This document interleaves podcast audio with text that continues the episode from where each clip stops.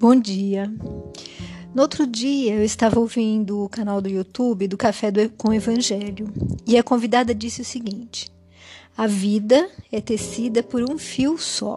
O que eu faço afeta a mim, afeta o outro e afeta o coletivo.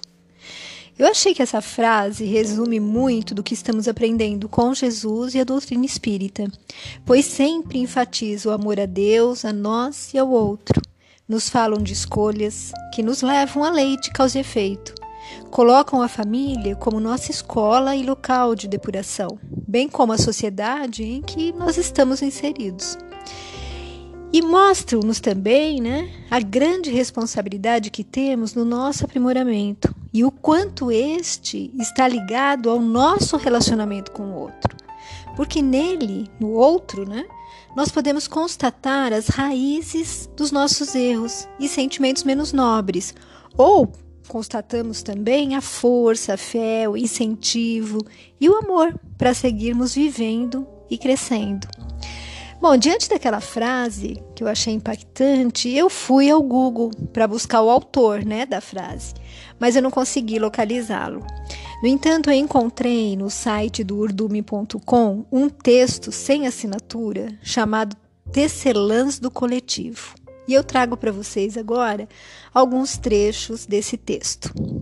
Começa assim. Presente em muitos mitos e tradições, as simbologias das mulheres tecelãs ensinam sobre a capacidade e responsabilidade de criar o nosso destino individual e coletivo.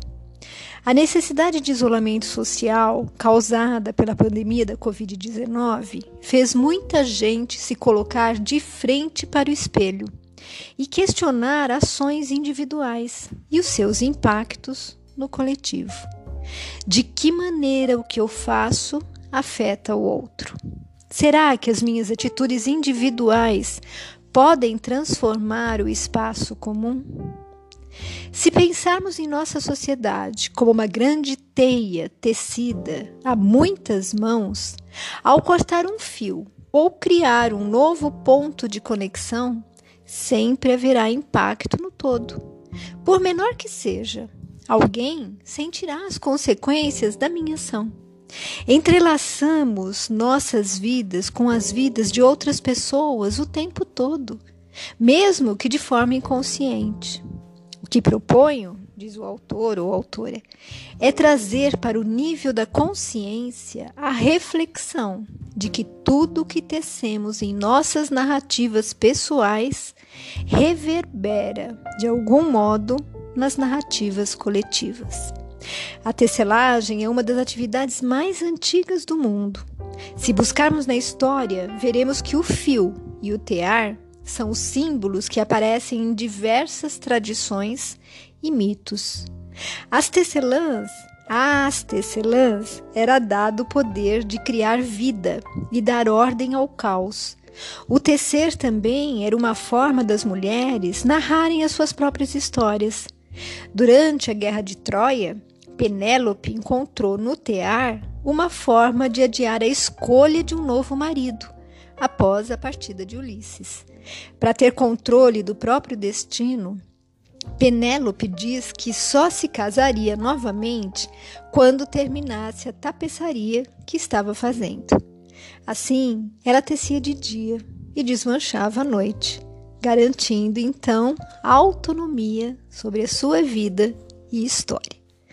A escritora Ana Maria Machado, em seu livro De Olho nas Penas, escreveu sobre a Nancy, a aranha contadora de histórias, onde ela diz que a Nancy, que era um híbrido entre a aranha e o homem, fala que vai desenrolando o fio da história de dentro dele, mas que quem ouve também sai contando e fazendo novas histórias e trazendo de volta um pouco diferente, sempre com fios novos.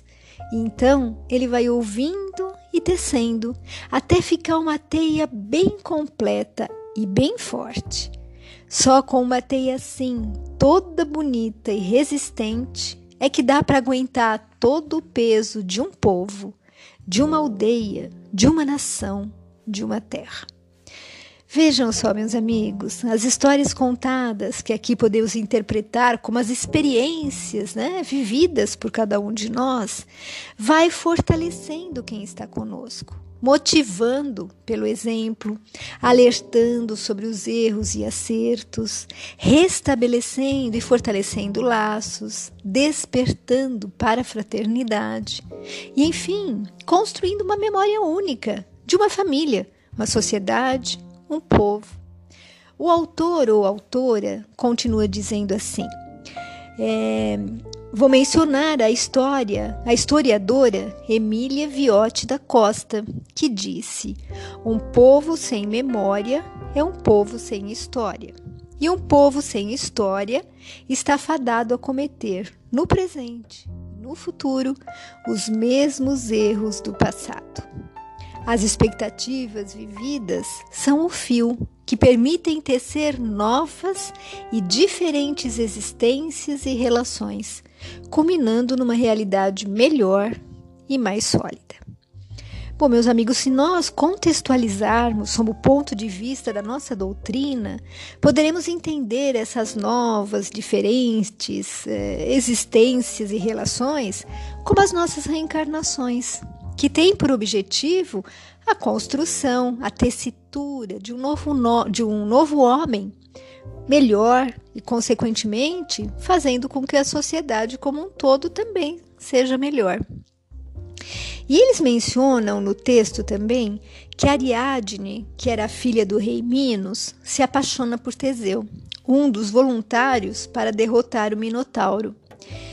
Para tentar salvá-lo dos perigos do labirinto, onde o monstro, né, metade homem, metade touro, vivia, ela entrega a ele um novelo de fio de ouro e o instrui a desenrolá-lo em sua trajetória pelo labirinto, porque assim conseguiria encontrar o caminho de volta. Bom, do ponto de vista psicológico, dentre muitas interpretações e análises, a empreitada de Teseu o Teseu, não sei como fala, significa um mergulho ao interior, onde moram os nossos maiores medos. É preciso enfrentá-los se queremos criar uma nova história. E o fio de Ariadne é a lembrança do caminho percorrido para chegar até ali. Bom, eu achei esse paralelo, né, que a autora teceu é bem interessante, porque assim funciona a nossa reforma interior. Um mergulho no labirinto de nossas emoções e características pessoais, que muitas vezes nos assusta, né? Esse mergulho nos assusta, porque é difícil a constatação das nossas imperfeições. Mas se nós quisermos sair vitoriosos, precisamos avaliar tudo o que já passamos né? Quantos medos vencemos? O quanto precisamos ainda enfrentar? Avaliando o patamar de evolução que já atingimos. E a autora prossegue dizendo: a figura da tecelã representa todos nós, seres individuais, com grandes poderes de criação e construção. O fio, que não tem forma alguma, através do tecer a vida, cria experiências e conexões, construindo uma grande rede, uma grande teia que nos une. E é importante lembrar que sempre é possível tecer novos padrões, desmanchar e criar uma nova realidade. O que vamos fazer com o fio é nossa escolha, mas é preciso assumir a nossa participação na esfera pública onde não estamos sozinhos. Conclui o artigo. Bom, a reflexão, meus amigos, que nos cabe aqui é sobre como estamos então tecendo o pano da nossa vida. E eu encontrei uma reflexão é, que eu sugiro a cada um de nós para finalizar o, o nosso texto de hoje. Se eu pudesse viver de novo, conduziria minha vida de forma diferente ia falar menos e ouvir mais. Convidaria mais amigos para minha casa, sem me importar com o tapete manchado da sala e o sofá desbotado. Ia comer pipoca na sala, tranquilamente, com a criançada, assistindo a animação que eles apreciam e não o filme que eu desejaria ver.